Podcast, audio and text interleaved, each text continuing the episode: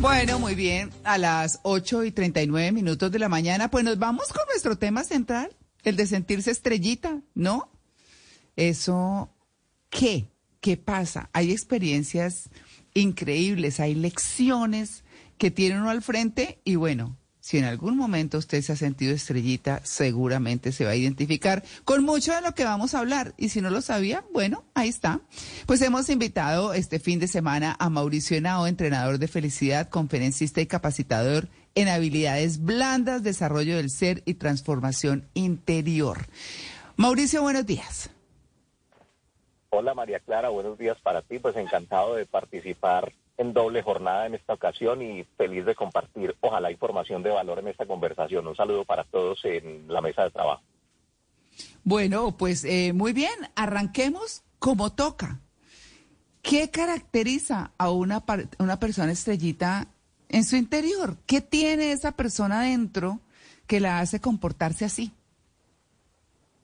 Bueno, María, yo creo que podríamos tener como marco de referencia algo que seguramente es conocido por todos y es que en algún momento hemos expresado la frase usted tiene complejo de superioridad o la hemos escuchado por lo menos. Yo creo que está enmarcado el tema muy hacia esa expresión de, de la personalidad.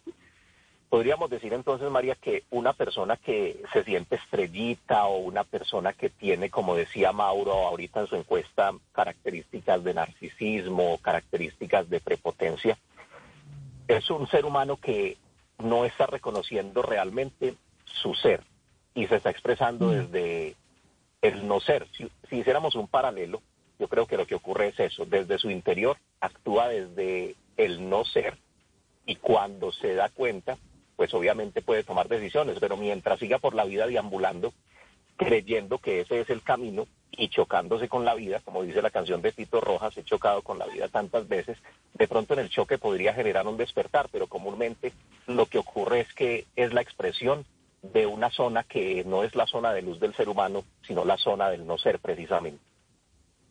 Bueno, yo, yo eh, en este punto digo, ¿cuál es esa fina línea que divide el ser seguro de lo que se es y ser estrellita. María, es una delgada línea y yo creo que podríamos considerar lo siguiente. Cuando nosotros como seres humanos tenemos confianza porque nos sabemos valiosos, porque sabemos que hay unas cualidades, unos talentos, eh, que hemos avanzado en la vida y tenemos capacidad de servir a través de lo que sabemos hacer y de lo que sabemos ser, lo hacemos con todo el corazón y lo hacemos con toda disposición y no tenemos necesidad de hacer alarde. Pero la gran diferencia entre quien lo hace desde el corazón, desde el ser, desde una disposición a servir, yo creo que ahí es donde está el, el tema real. Desde una disposición a servir, cualquiera sea el rol que preste en la vida, eh, en el campo profesional o en apoyos personales que haga, no tiene necesidad ni de jactarse, no tiene necesidad de vanagloriarse, no tiene necesidad de, de meritar lo que hacen otros para realzar o resaltar lo que hace él o ella. Ahí está la diferencia. Si un ser humano tiene que eh, practicar esas tres cosas, vanagloriarse, eh, sentirse jactancioso o actuar de esa manera, o de meditar al otro para decirles que es mejor lo que yo hago y lo suyo no sirve, o quién le dijo a usted eso, porque son características en la comunicación. ¿Quién le dijo a usted eso? Eso que dice usted no sirve, eso que dice usted es falso, eso que dice usted es una bobada, eso no es importante, eso no interesa. Y cuando una persona que se siente estrellita actúa así, realmente es porque tal vez lo que la otra persona está diciendo sí es valioso, pero lo quiere opacar para brillar él. Entonces digamos que ahí distinguimos esa delgada línea, María, que tú mencionas entre sentirse con confianza por lo que sabemos ser y hacer y ser estrellitas o, prepotentes por ese complejo eventual de superioridad que pueda manifestarse en algunas personas. Eh, Tocayo, buenos días. Eh, ese complejo de superioridad está escondiendo de pronto una baja autoestima, es decir, está reforzándoles a los demás que es que uno y uno, ¿será que es que uno está creando una coraza para que pues, no lo ataquen o para no sentirse tan chiquito? Mauro, buenos días. Yo considero que sí.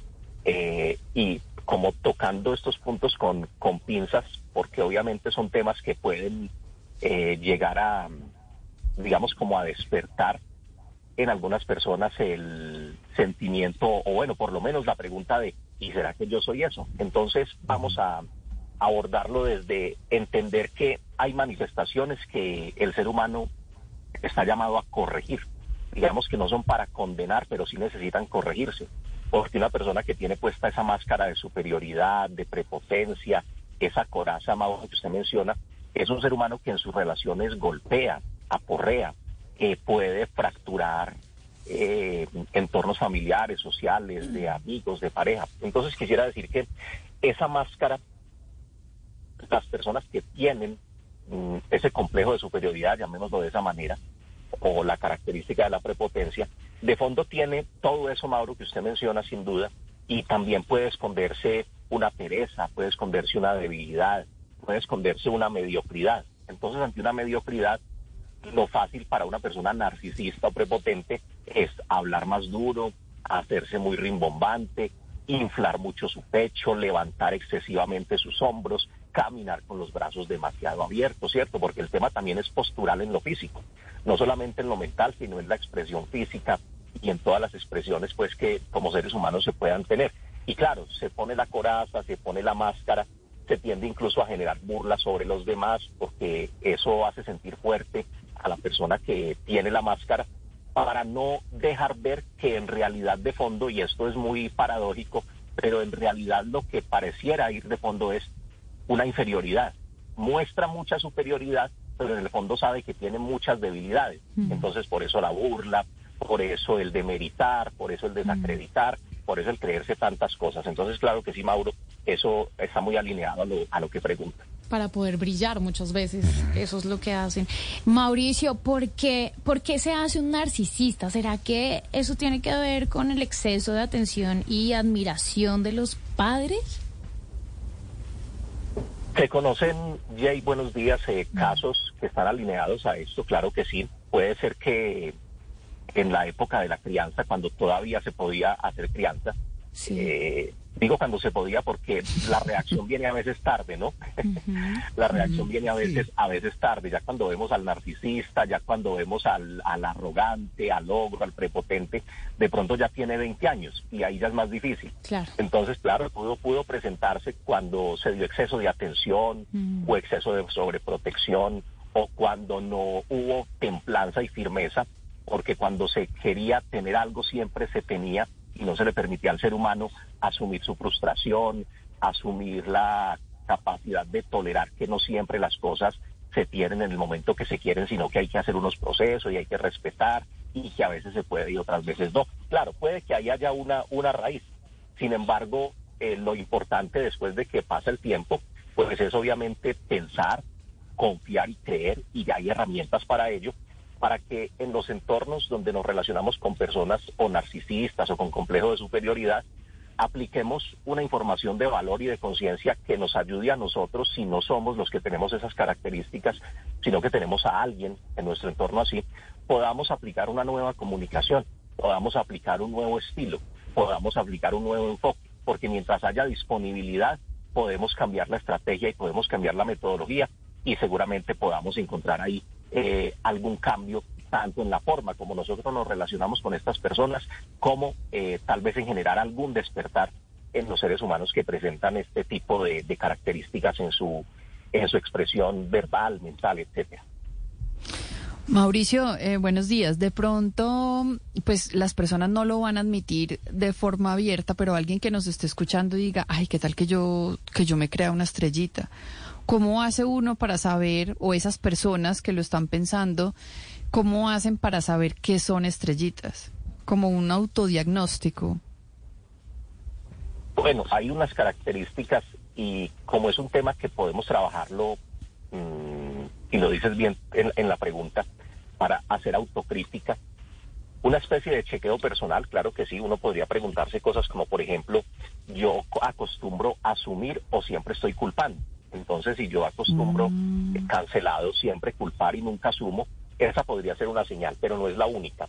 Lo otro es que cuando las personas que tienen estas características de sentirse estrellitas o, de complejo de superioridad, se sienten observadas y descubiertas en su debilidad, en su trampa, etcétera, pues tienden a ser agresivas, porque a través de la agresividad, de un grito, quieren ocultar lo que uno puede estarles descubriendo. Lo otro es que si constantemente desacreditan, entonces no le dan valor a tu valor, no le dan valor al conocimiento que tú tienes, a la experiencia que tú tienes. Eh, si, por ejemplo, mm, digamos aquí simbólicamente, son personas que creen que el mundo nació con ellas, es una señal clara de sentirse estrellitas. Yo pongo un ejemplo a veces en, mis conferencias. Eh, cuando una persona dice que el mejor jugador del mundo es X o Y, pues lo dice desde lo que conoce hoy. Pero si alguien que de pronto ha vivido un poquito más de años le dice, mire, ese que usted dice es muy bueno, es extraordinario, pero yo en mi experiencia he conocido otros dos o tres fantásticos. Pero ¿qué puede hacer alguien que tiene complejo de superioridad y que tiene menos existencia física en este mundo? ¿Cómo se le ocurre? Esos no eran tan buenos como el que yo conozco y el que yo estoy diciendo. Eh, deje de hablar bobadas, usted ya es un anticuado, ¿cierto? Esos son señales de una persona que puede ser potencialmente narcisista. Entonces, claro, ahí tenemos unas preguntas por hacernos, por reflexionar. Y me haces acordar tú de, algo eh, que yo quisiera sugerirles a todos los oyentes, y es conocer un discurso que se llama el discurso de la mediocridad o discurso sobre, sobre la mediocridad.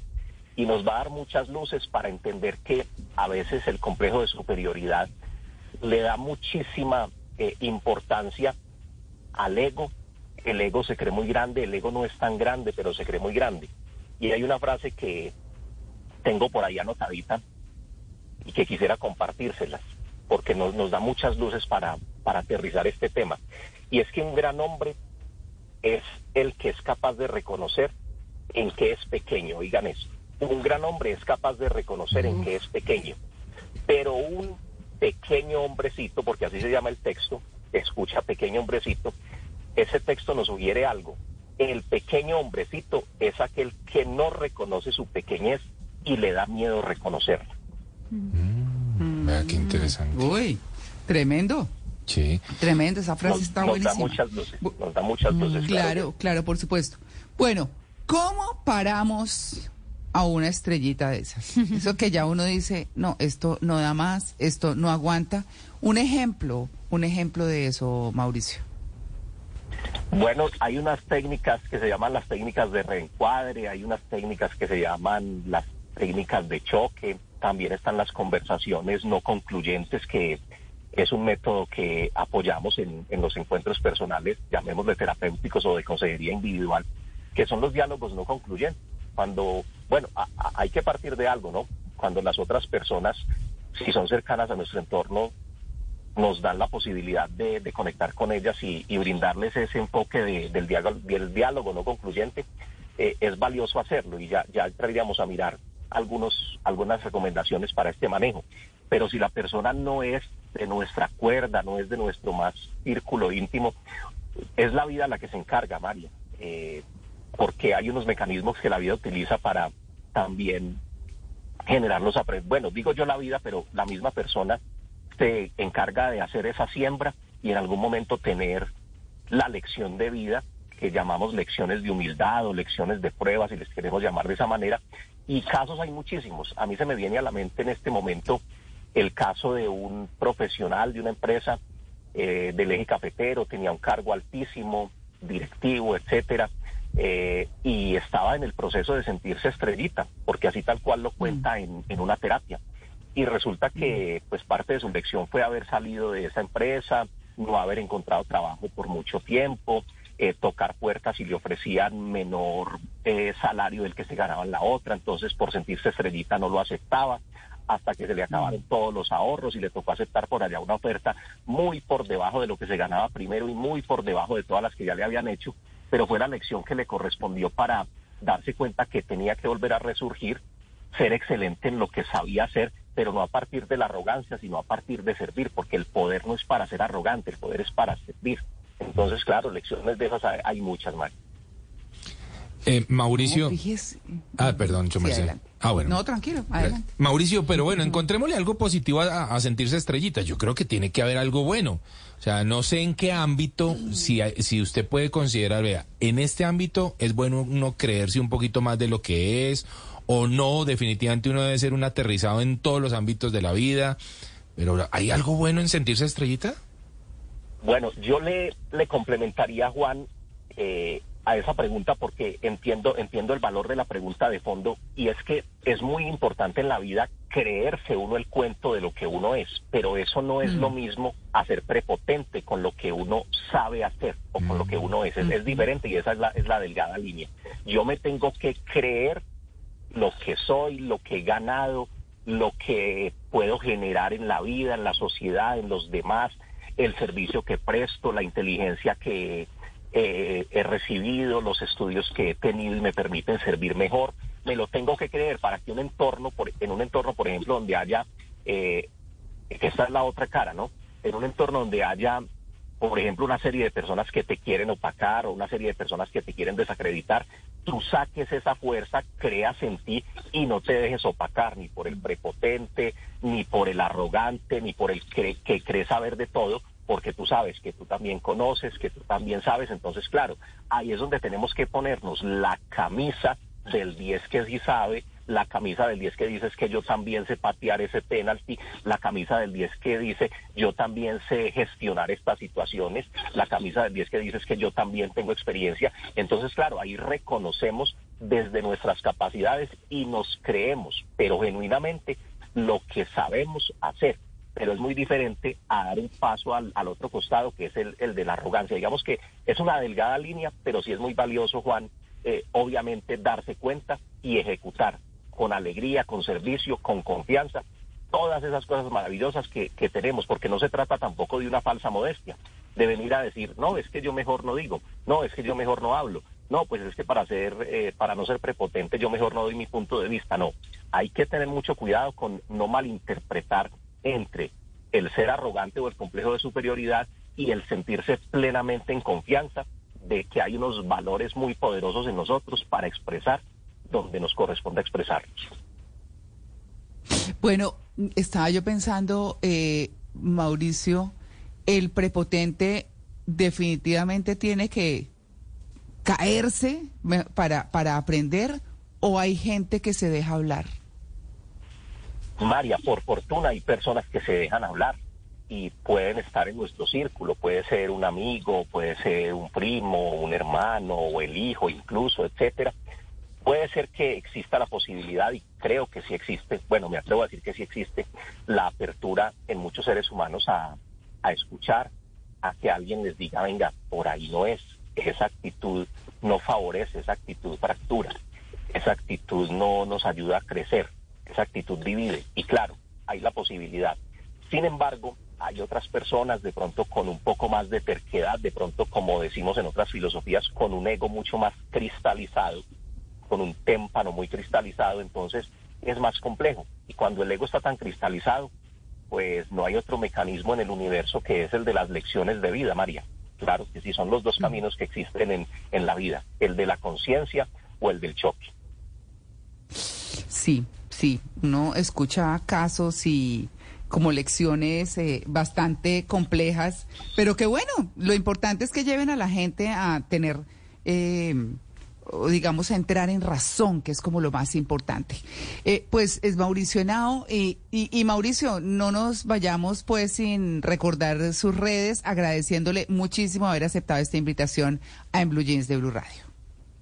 Yo siempre muy feliz, María, de estar aquí en Blue Jeans. Un saludo para todos los oyentes y hasta la próxima que tengamos la posibilidad de compartir más herramientas de valor para más ampliación de esta información y otros temas de crecimiento para la vida y para el trabajo.